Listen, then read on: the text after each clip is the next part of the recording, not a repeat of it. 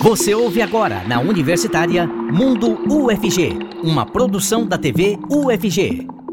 Os microplásticos, que são pequenos pedaços de plástico com menos de 5 milímetros, podem prejudicar os biomas, principalmente a cadeia alimentar marinha e de água doce, já que eles causam a morte de muitas espécies.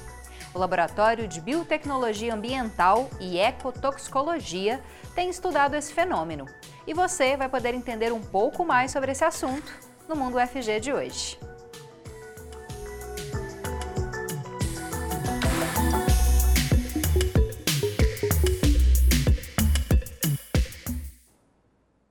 Seja bem-vindo e bem-vinda, você que nos acompanha pela TV UFG ou pela Rádio Universitária 870 AM.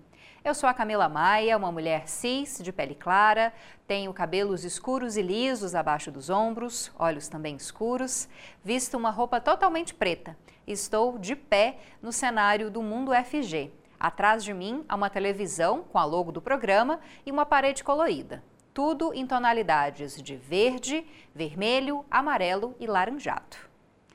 Bom, participe com a gente por meio do WhatsApp. O nosso número é o 62991811406. Está aparecendo aqui na tela, acabou de sair, mas se você quiser eu repito.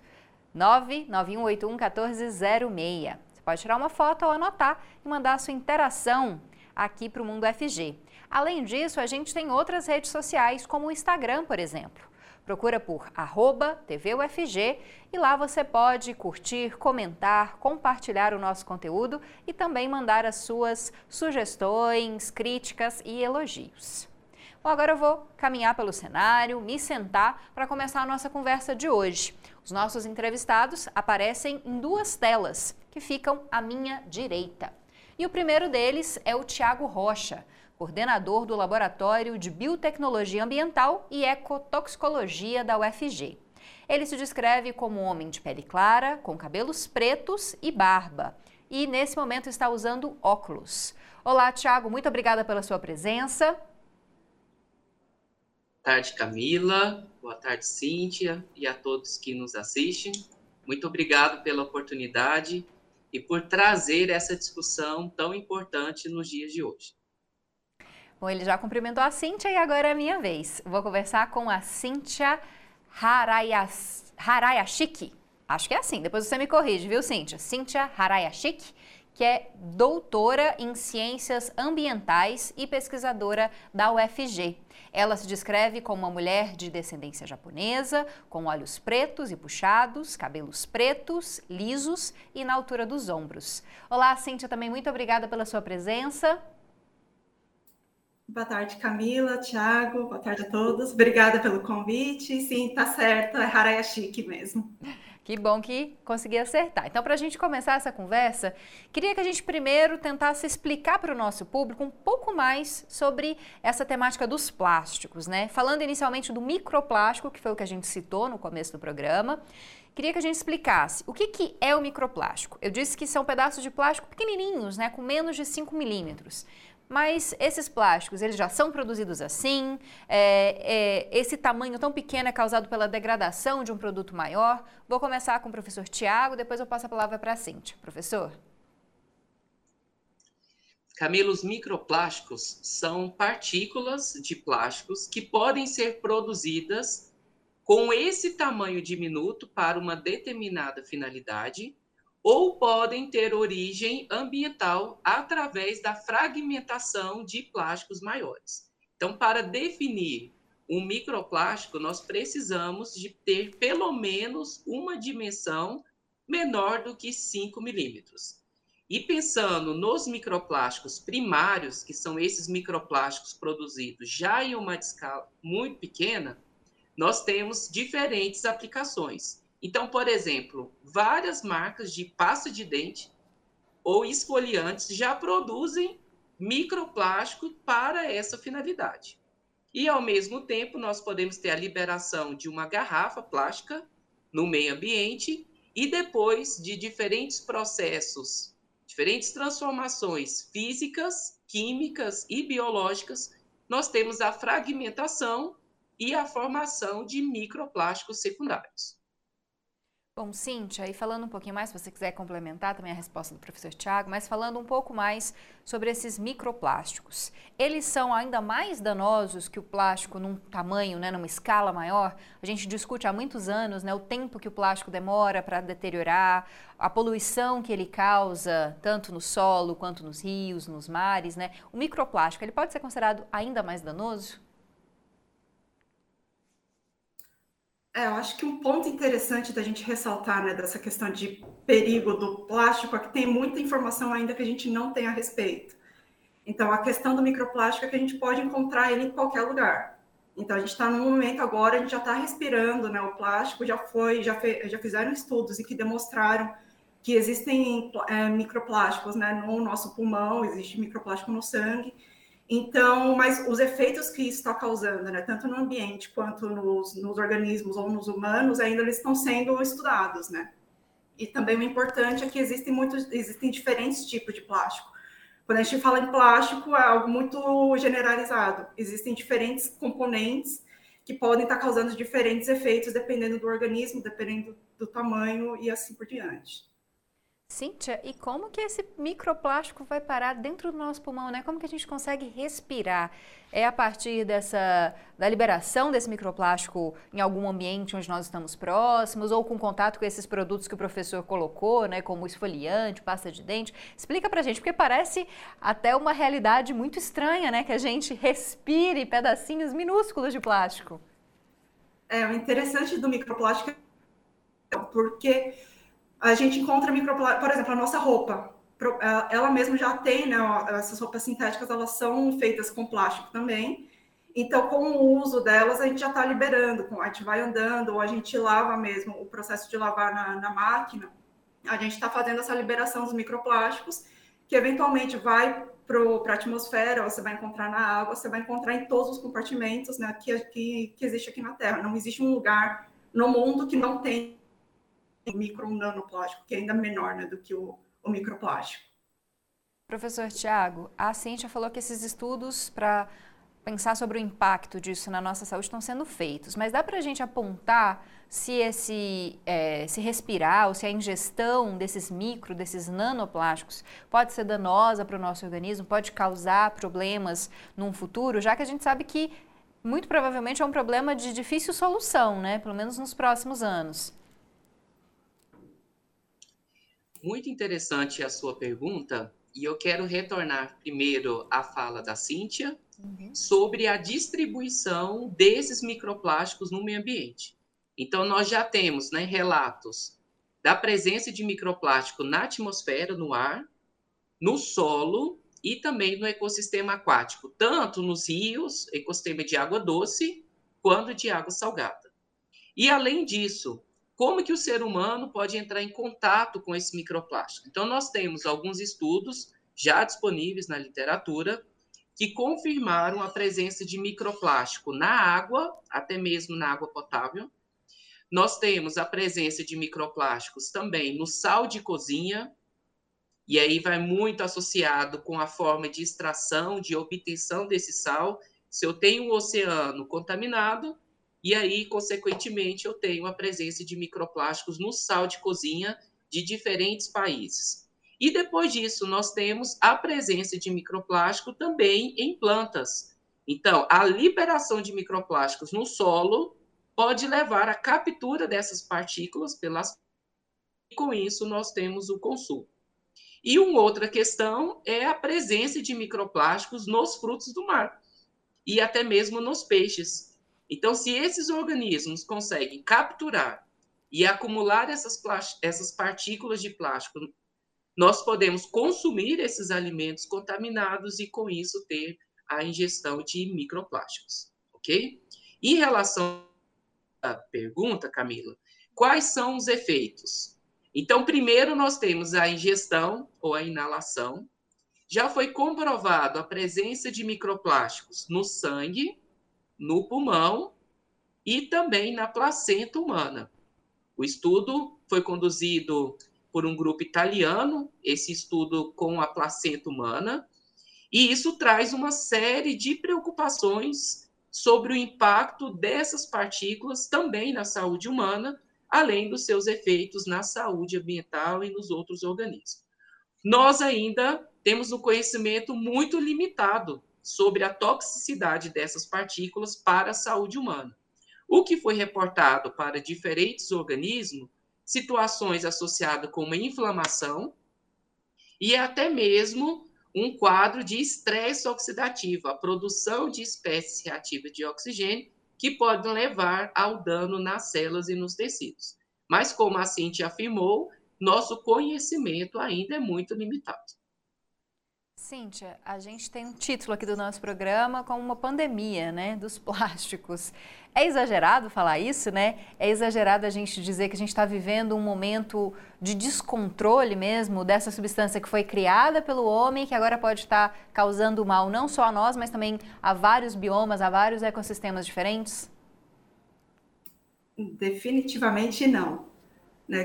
Quando você para para pensar também no, no ambiente como um todo, né? Existem várias, por exemplo, camisetas que eu já vi o título de Não Existe Planeta B.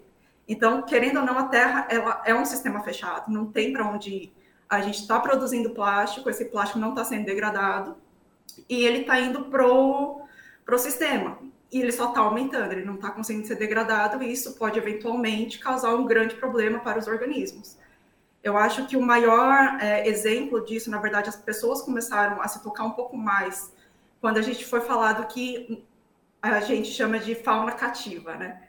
Quando as baleias começaram a ser encontradas mortas porque estava cheio de plástico no, no estômago delas, ou, ou, os pássaros na mesma situação, né? Ou a tartaruga, né? O famoso caso da tartaruga com o, o canudinho lá no nariz, foi quando as pessoas começaram a perceber que isso talvez seria um problema e começou a ter um pouco mais desse movimento de, tá, o plástico talvez não seja tão boa ideia assim, né? Não me entenda mal, o plástico ele, foi, ele trouxe muitos benefícios para a sociedade, mas a gente tem que saber utilizar tudo isso de uma forma muito mais consciente do que a gente está fazendo atualmente.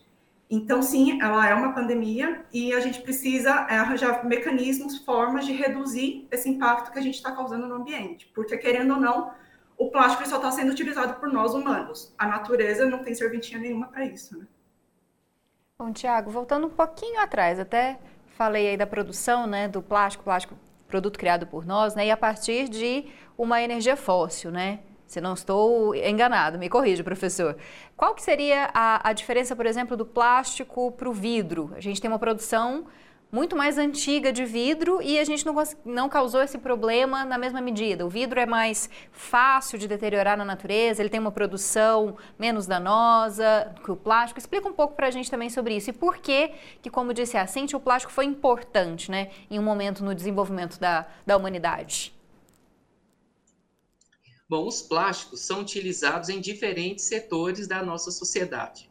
Se eu olhar ao meu redor, eu tenho diferentes plásticos o meu computador, o celular, a caneta, muito provavelmente o copo ou a garrafa d'água. Então, observe que nós temos os plásticos presentes no nosso cotidiano. Então, atualmente, mais de 390 milhões de toneladas de plásticos são produzidos por ano. E esse dado é de 2021.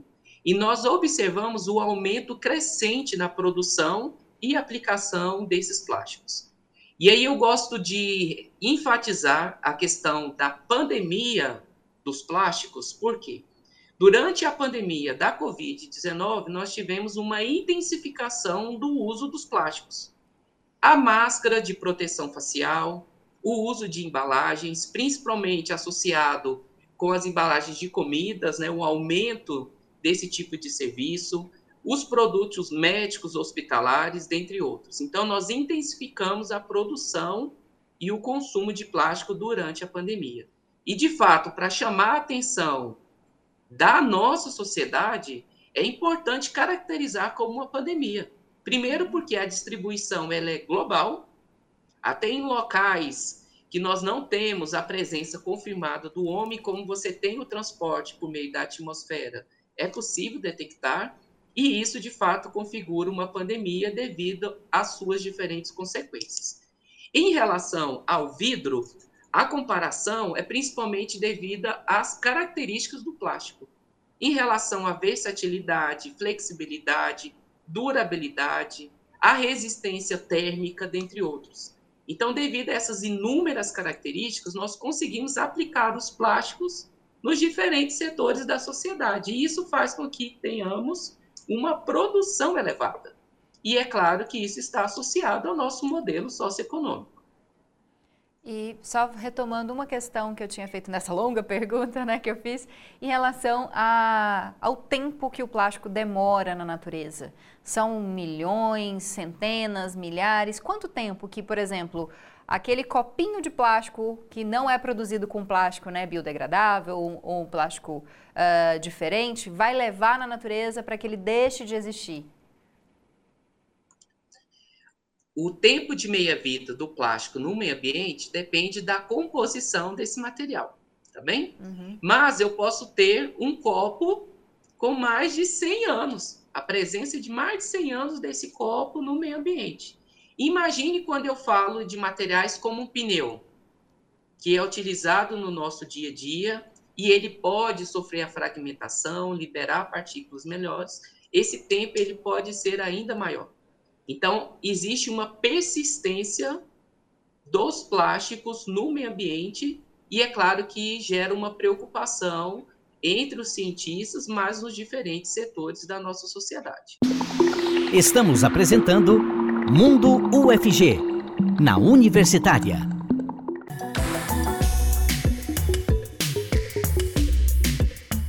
Já estamos de volta com o Mundo FG de hoje e a gente está discutindo né, questões relacionadas ao plástico, principalmente aos microplásticos que podem atingir diferentes ecossistemas e também matar diferentes espécies. E nós estamos conversando com o Tiago Rocha, que é coordenador do Laboratório de Biotecnologia Ambiental e Ecotoxicologia da UFG, o LABAI, e também com a Cíntia Harayashiki, que é doutora em Ciências Ambientais e pesquisadora da UFG. Cíntia, a gente falou sobre os danos causados para o ser humano, mas queria que a gente falasse também desses danos causados em diferentes biomas, principalmente marinhos, é, também de água doce. Como que esses microplásticos, esses nanoplásticos afetam a vida desses seres né, que vivem na água? Então, como eu falei anteriormente, né, a questão né, das baleias e do, das tartarugas, então disso a gente já sabe que ela pode causar então uma mortalidade nesses organismos, mas também existe a questão quando a gente fala de, dos micro-organismos, do plâncton, por exemplo que são organismos que quando você para para pensar, você fala, ah, mas é um plâncton, quem se importa com eles? E a questão é muito maior do que isso, porque imagina, uma sacola plástica pode estar obstruindo ali o estômago de uma baleia e matar esse organismo. Um plâncton, ele, pode, ele pode ser capaz de capturar também é, essas micropartículas e pode acontecer exatamente a mesma coisa com elas. A partir do momento que você fala, ah, mas e daí, né, eu não como plâncton, você tem que pensar também nos outros organismos da teia trófica. Então, tá, aquele plâncton você não está comendo diretamente, mas outros organismos também se alimentam é, desse plâncton que eventualmente vai poder ser consumido pelo ser humano. Então, o impacto que a gente tem no ambiente é exatamente em relação a isso. Como eu falei também anteriormente, ainda existem muitas coisas para serem estudadas. Quando você pesquisa né, sobre microplástico, plástico, poluição, no ambiente. Muito comum você encontrar trabalhos sendo realizados na, na região costeira ao longo do mundo inteiro. Então, a gente sabe né, de programas que vão nas praias realizar limpezas dessas praias e tudo mais. Mas quando a gente vai, então, um pouco mais para o continente, não tem tanta informação assim a respeito do que, que está acontecendo com os organismos de água doce, por exemplo. Então, é exatamente esse tipo de pesquisa que eu estou fazendo aqui na UFG. O meu trabalho aqui é, tá, eu estou trabalhando com molusco e não só com ah, o que vai acontecer especificamente com o adulto desse molusco. O meu trabalho ele vai além. Então eu estou tentando verificar os efeitos que está acontecendo nesse adulto e também nas próximas gerações. Será que a gente está impactando só esse organismo específico ou também a geração segunda, terceira geração desse organismo está sendo impactado pelo, pelo microplástico? Então, existem vários tipos de estudo que você pode fazer a respeito. E essa daí é uma das questões, uma das questões que está sendo, que precisa ser respondida. Porque, ah, tá bom, então o organismo vai ter um efeito ou não vai ter efeito imediato, mas de repente na próxima geração você consegue ver. Existem alguns estudos, inclusive, que mostram que, na verdade, existe um impacto na reprodução de, de, diversas espécies aquáticas, né? E muito se sabe também em relação a organismos marinhos, mas pouco se sabe desses organismos de água doce. Cíntia, você fala de impacto em gerações futuras. Não sei se, se o meu entendimento está correto, mas pode haver algum tipo de alteração genética? Você citou a dificuldade de reprodução. De que forma que um ser né, que ainda nem existe pode ser afetado por, esse, por essa pandemia de plásticos? Então, existem alguns estudos que mostram que pode, o adulto, por exemplo, sendo exposto né, ao longo de um certo tempo, é, pode afetar os gametas desses organismos, então a reprodução pode ser é, reduzida. E também para questões de genética, você pode fazer esses outros tipos de estudo, mas é, como esses estudos né, de, de, em diferentes gerações, eles são muito longos, então a maioria dos estudos são, é, são um pouco mais limitantes para essa questão de tempo. Então, por exemplo, essa espécie específica né, que eu trabalho, que é a Biofalaria glabrata, é, ela demora da massa ovígera, né, que seria ali o, o embrião dela, até atingir a fase adulta, demora cerca de dois a três meses. Então, para eu conseguir diferentes gerações né, dessa espécie, é muito mais fácil do que eu tentar trabalhar, por exemplo, com peixe, hum. que talvez tenha um período reprodutivo ou um período de desenvolvimento muito maior, né? Então, também existem algumas questões de limitações para a gente conseguir fazer esse tipo de estudo.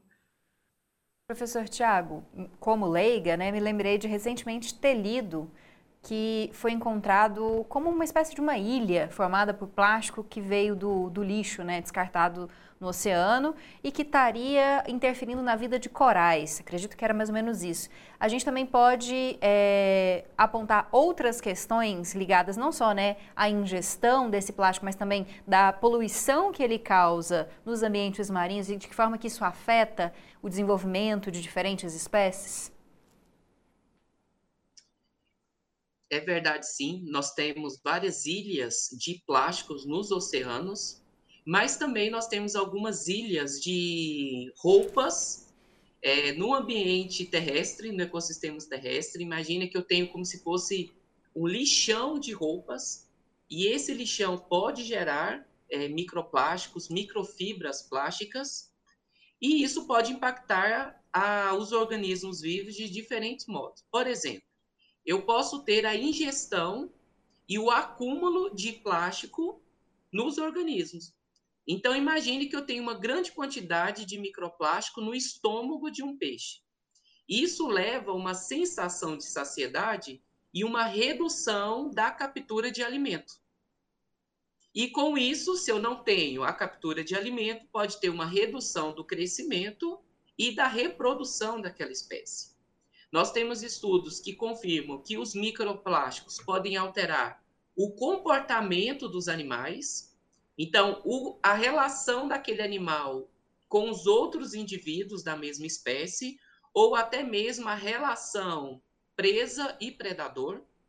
Nós temos estudos que confirmam o efeito desses microplásticos nos embriões de peixes e de outros invertebrados, então, pode levar à morte dos embriões ou um retardo no desenvolvimento.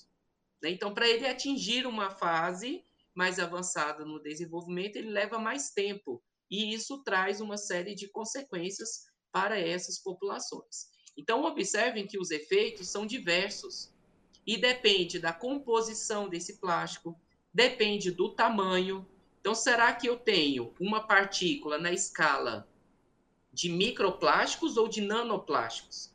E os estudos recentes confirmam que a toxicidade dos nanoplásticos pode ser ainda maior do que a toxicidade dos microplásticos. Professor, nanoplástico é algo que o ser humano seria incapaz de ver, né? Seria incapaz de enxergar. Isso. Com os olhos desarmados, sem o auxílio de nenhum equipamento, nós não conseguimos enxergar os nanoplásticos. Mas hoje nós temos vários equipamentos, a microscopia eletrônica de transmissão, por exemplo, que permite a análise dessas partículas. Os microplásticos, para um público de um modo geral, vocês podem pensar no glitter. Nós uhum. utilizamos bastante aí durante o carnaval, em momentos festivos, então já seria ali numa escala que eu consigo enxergar ao olho nu. No caso dos nanoplásticos, aí sim eu preciso do auxílio de um equipamento é, robusto o suficiente. Bom, Cíntia, vou te passar uma pergunta, mas se não se sentir confortável para responder também, porque a gente pensa no problema, né, na, no, no, dano que o plástico causa, mas aí se a gente for tentar pensar um pouco em como mitigar de alguma maneira, né, não vou dizer solucionar, porque é, acho que é, é, seria um pouco irrealista, né, dizer isso. Mas como mitigar? A gente reduzir o nosso consumo, a gente procurar por é, plástico biodegradável, procurar por uh, outras substâncias, diminuir o consumo de sacolinha, por exemplo. O que, que eu, como ser humano, Camila, posso fazer pensando nesse futuro, né, desses animais, desses ecossistemas e no futuro também da humanidade? É um ponto muito interessante, na verdade, que você acabou de citar, foi exatamente a questão dos plásticos ditos como biodegradáveis. É, existe uma grande, na verdade, foi umas três semanas atrás, a gente teve um webinar aqui do, do laboratório, né? Está disponível também no YouTube, é, falando exatamente sobre essa questão da biodegradação, porque a comunidade, as pessoas em geral, não têm exatamente o conhecimento em relação ao que significa exatamente essa, a, a biodegradação. Quando você vai no mercado, ou qualquer outro lugar, você está num restaurante, você recebe ali o canudinho falando biodegradável, você já acha ah, que maravilha, eu não tô, eu tô é, conseguindo diminuir o meu impacto no meio ambiente porque eu estou utilizando um plástico que é biodegradável, então provavelmente não vai fazer tanto mal assim para o, o ambiente. E, na verdade, não é exatamente isso que acontece. É, pelo menos aqui no Brasil, tem um estudo né, feito lá, na, lá em São Paulo, em que mostrou que a maioria dos plásticos, pelo menos né, os plásticos que eles conseguiram encontrar aqui no Brasil, nenhum deles foi efetivamente o que pode ser chamado de biodegradáveis. É, existe uma grande questão também de bioplástico e biodegradação. Então, o bioplástico, ele é um plástico que ele não tem aquela origem né, no, é, no me fugiu a palavra, desculpa. É, ele tem uma origem mais, é, veio, por exemplo, de, de cana-de-açúcar, de algum outro produto que é renovável, um recurso renovável, não um recurso fóssil. Então, as pessoas já imediatamente pensam que isso daqui seria melhor para o meio ambiente do que utilizar o plástico normal que a gente conhece. E na verdade não. A estrutura química desses dois produtos são exatamente a mesma, então na verdade o impacto que você está causando no ambiente meio que seria o mesmo ao utilizar os dois produtos. É, talvez teriam menor efeito esse bioplástico pela questão de como ele é, é, como ele é feito, né, a sua produção. Mas no impacto depois no produto final, a biodegradação dele seria exatamente a mesma de um plástico normal. E também em relação a essa questão de biodegradação, os plásticos que esse estudo né, mostrou é, aqui do que são encontrados aqui no Brasil são os que eles chamam de oxobiodegradáveis. Na verdade, esses plásticos eles contêm um aditivo e que faz com que o plástico ele se fragmente muito mais rápido. Mas o processo de biodegradação é exatamente o mesmo que os outros plásticos. Então, o que eu te diria, na verdade, que a melhor forma de minimizar o nosso impacto com o plástico no meio ambiente seria realmente reduzir. Então, é muito comum, por exemplo, você ir no mercado e naquela seção de hortifruti, você vai encontrar frutas que não estão descascadas nem nada, mas que elas ainda elas já estão envoltas ali naquele plástico filme. Ou mesmo você, quando você vai ali no mercado, ah, vou comprar tomate, pega uma sacolinha, coloco três tomates ali dentro, faço o resto da minha compra, passo no caixa, coloco esse saco de tomate dentro de uma outra sacola plástica levo para casa, chego em casa, tiro tudo isso do plástico, coloco na minha geladeira. Ou seja, você usou dois plásticos simplesmente para poder fazer o transporte do ponto A até o ponto B. Então, ao invés de você fazer isso, você pode levar uma outra as, as sacolas retornáveis, ou você pode utilizar só um plástico, se você não tem nenhuma sacola retornável. Então, existem maneiras de você minimizar a utilização desse tipo de plástico na, no seu cotidiano. Negar o canudinho no restaurante também é uma boa, usar aquele canudinho de alumínio, optar por não consumir, por exemplo, pratinho, garfinho de plástico em festa, por exemplo, seria uma outra opção? Se possível, é melhor não utilizar. Bom, professor Tiago, antes de, eu queria, claro, falar sobre o laboratório, mas vou deixar para o final. O senhor tocou num ponto muito interessante da questão das roupas, né? A gente fala de plástico e pensa quase que instantaneamente no copinho, na, na, vasilhinha de plástico, mas muitas roupas sintéticas, como o senhor disse, têm plástico e a gente tem lixões, né, em várias partes do mundo, principalmente nos países mais pobres, né, África, Ásia, que muitas vezes até acabam se tornando né, grandes depósitos dessas roupas que a gente consome e não quer mais. Como é que a gente pode repensar esse nosso consumo da moda, né, que muitas vezes é tão rápida, as pessoas estão sempre buscando novas tendências, compram muitas roupas, roupas nem sempre, né, de boa qualidade. Dá para a gente falar disso também? Com certeza, é importante a gente discutir a moda e o impacto das roupas na produção de microplásticos e a sua liberação no meio ambiente. É um tema muito interessante, geralmente nós associamos ao plástico a garrafa PET, ao copo, né? Mas não fazemos essa associação com as nossas roupas. Então imagine, Camila, você está na sua casa e vai lavar a sua roupa na máquina de lavar. E geralmente a máquina de lavar contém um recipiente como se fosse um filtro que faz o acúmulo dessas fibras. Então, basicamente ali nós temos uma grande quantidade de microfibras plásticas, que são microplásticos. E aí, se eu tenho o descarte incorreto dessa água, né, desse material, nós temos a liberação no meio ambiente. Então, sim, nós precisamos repensar a nossa moda, precisamos repensar o nosso consumo e até mesmo o descarte dessas roupas e o impacto que pode ter no ambiente. Então, por exemplo, nós temos no Chile uma região que é como se fosse um lixão é, de roupas e ainda nós nem sabemos qual que é o impacto é, dessas microfibras nos organismos. Pode ser que tenha a morte de diferentes organismos, de diferentes espécies, e nós ainda nem conhecemos esses organismos. Né? Então, é, o meu recado é um consumo consciente, e pensar também no nosso sistema socioeconômico. É de que forma nós conseguimos reduzir o consumo e a liberação dessas partículas. E, ao mesmo tempo, pensar em novas tecnologias, investir em novas tecnologias, investir em pesquisa, em ciência, valorizar as universidades do Brasil, os pesquisadores, para que a gente tenha um desenvolvimento científico e tecnológico pensando na moda, nas roupas que utilizamos no nosso dia a dia. Então, para a gente finalizar, queria falar rapidamente, professor Tiago, sobre o laboratório. Vou até pedir para o TP subir, para eu não correr o risco de errar o nome do laboratório. Laboratório de Biotecnologia... Ops! Aí, Biotecnologia Ambiental e Ecotoxicologia. Falei certinho, professor? A Cíntia já destacou algumas pesquisas, você também. Mas só para a gente finalizar, né? Como que esse laboratório trabalha, qual que é a importância, como o senhor disse, né, do investimento em pesquisa, em ciência e nesse laboratório, no LABAI aqui da UFG.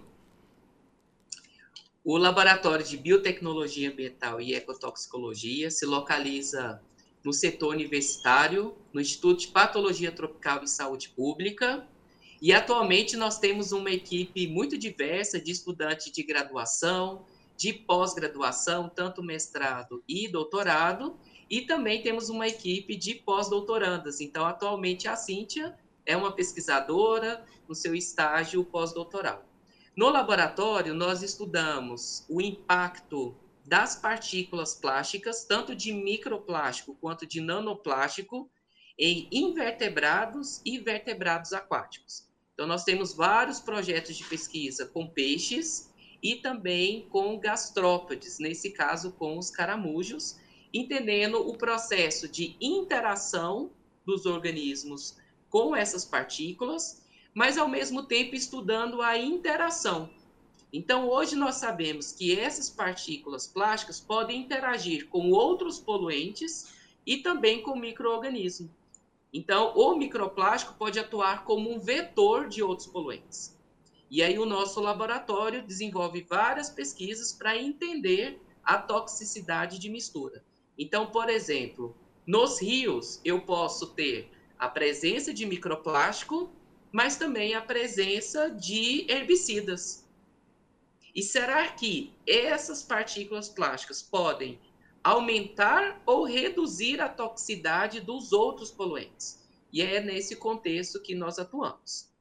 Nossa, professor, acho que já daria um outro tema de programa a gente falar aí sobre os herbicidas também na água. Espero que a gente se reencontre em outro momento. Muito, muito obrigada, professor Tiago Rocha. Muito obrigado, Camila. Novamente, parabéns. Agradeço ao UFG pela oportunidade e quero dizer que a UFG está de parabéns. Nós temos vários laboratórios, pesquisadores que se dedicam né, ao estudo dos plásticos e o seu impacto no meio ambiente. Então, fiquei muito feliz pelo convite e o laboratório está de portas abertas, tanto para uma visita técnica, nós recebemos vários estudantes do ensino médio, da educação básica, mas também pelas redes sociais, que é o Labai é, Underline UFG. Também muito obrigada, Cíntia Harayashik, pela sua presença. Muito obrigada, Camila e equipe, né, pelo convite. Estamos aqui à ordem, na hora que precisar, é só entrar em contato com a gente lá no laboratório, que, que precisar a gente ajuda. Então, só lembrando para você que ficou interessado, pesquisar por arroba labai, com A no final, underline UFG, no Instagram, nas redes sociais, para ter mais informações, então, sobre o laboratório. Estamos de volta com Mundo UFG, na Universitária.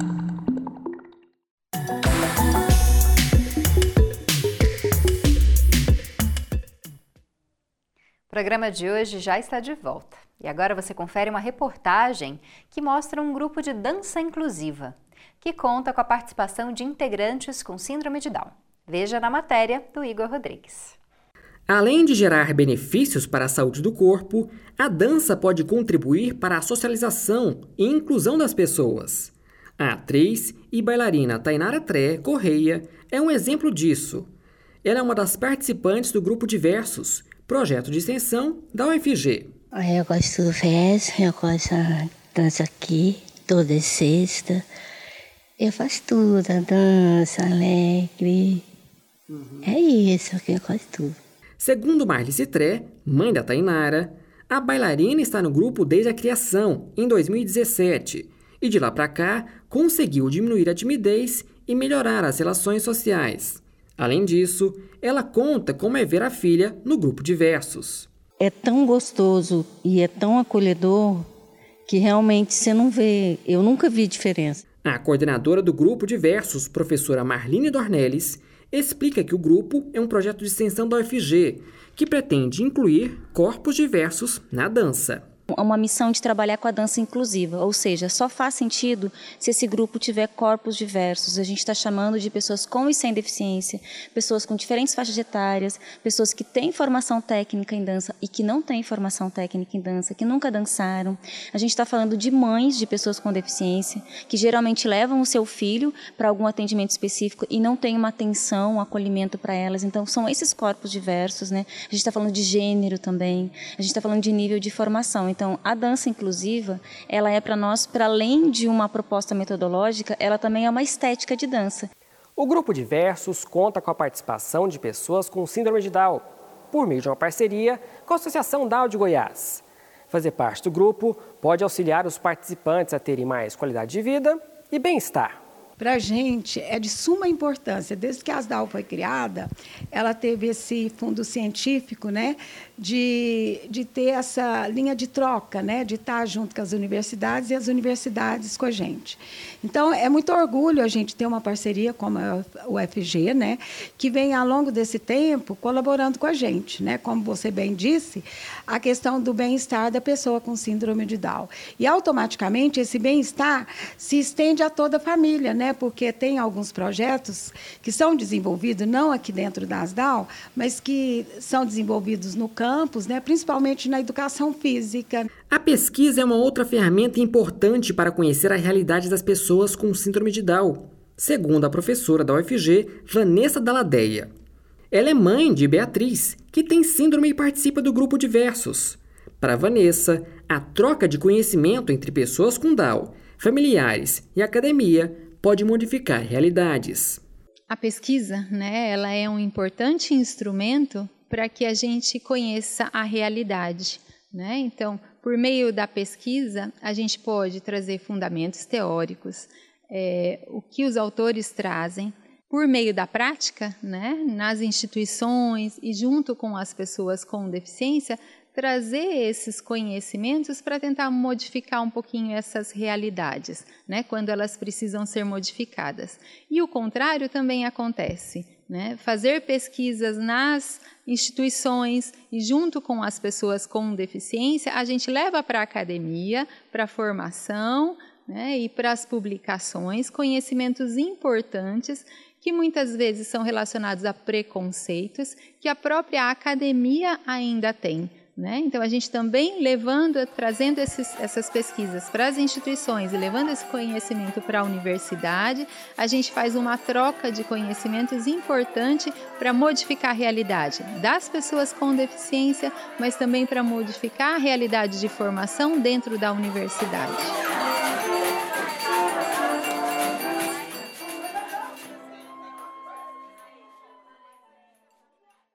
E a gente muda um pouquinho de assunto para te apresentar uma ação da Universidade Federal de Goiás que tem a ver com passarinhos. Que tal observar pássaros em horas livres? Conheça o grupo de observadores de aves da UFG, Olha Passarinhar.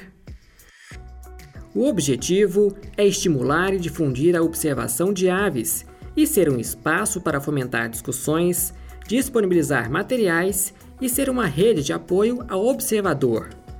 O grupo é aberto à comunidade interna e externa ao UFG. Você pode participar como membro ou apenas frequentar os encontros e atividades. Para ficar por dentro das próximas atividades e se inscrever como membro, acesse o perfil no Instagram oia underline passarinhar.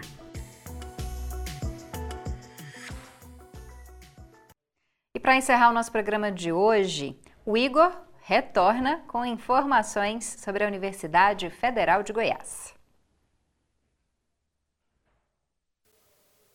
Olá para você que acompanha o Mundo FG. Sou Igor Rodrigues, um homem jovem, negro de pele clara, com cabelos escuros e curtos.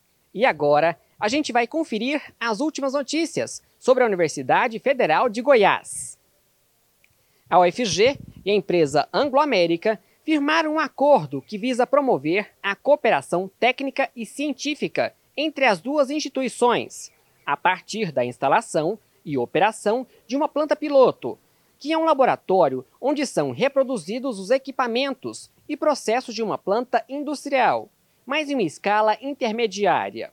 O projeto de pesquisa recebeu investimentos que giram em torno de um milhão de reais e tem validade prevista até outubro de 2024. Com os testes que são feitos na planta piloto, montada no Instituto de Química, a expectativa é encontrar meios para aumentar a produção de níquel e otimizar os processos da mineradora. Mais informações você encontra no site oficial da UFG, ufg.br. O 24º Festival Internacional de Cinema e Vídeo Ambiental, o FICA, anunciou os filmes selecionados para as mostras competitivas de 2023. Os curtas e longas metragens nacionais e internacionais competem em três categorias: Mostra Internacional Washington Novaes, Mostra do Cinema Goiano e Mostra Becos da Minha Terra, que exibe produções da cidade de Goiás. Para a Mostra Internacional Washington Novaes, foram selecionados oito curtas e seis longas metragens. Das oito produções brasileiras, três são goianas. Seis filmes estrangeiros também foram selecionados e estão na disputa. O FICA será realizado entre os dias 13 e 18 de junho, na cidade de Goiás. Você pode acompanhar tudo sobre o FICA pelo site fica.go.gov.br. A Galeria do Sesc de Artes de Palmas, no Tocantins, recebeu uma exposição com obras do artista e professor do curso de Arquitetura e Urbanismo do campus Goiás da UFG, Emiliano Alves de Freitas Nogueira. As obras são compostas por desenhos em grafite em pintura de esmalte de unha, sobre papel e um vídeo. Em todos os trabalhos, o artista investiga de forma poética os arquivos de sua própria infância e recria essas imagens, trazendo à tona temas como afetividade e subjetividades familiares, conflitos éticos e morais. Essas foram as últimas notícias sobre a UFG. E para você que não quer perder nada do que está rolando na universidade, é só continuar acompanhando a programação da TV UFG. Eu fico por aqui. Se cuida e até mais. Tchau! Se você quiser ver ou rever qualquer episódio do programa, é só procurar pelo canal da TV UFG no YouTube. Lá ocorre a transmissão ao vivo e os programas ficam disponíveis também para que você possa conferir em qualquer dia e horário. Se quiser sugerir uma pauta para gente, entre em contato pelo WhatsApp. O número vai aparecer aqui na tela. 62991811406. Pode tirar uma foto aí ou então anotar. Aproveita também para baixar o aplicativo. Vai aparecer na tela também um código. Você aponta o seu celular com o modelo Android para ele e baixa gratuitamente o aplicativo da TV UFG, onde você pode assistir a nossa programação e também conversar com a gente. Eu fico por aqui, mas te convido a acompanhar o Mundo UFG. Muito obrigada e até o próximo programa.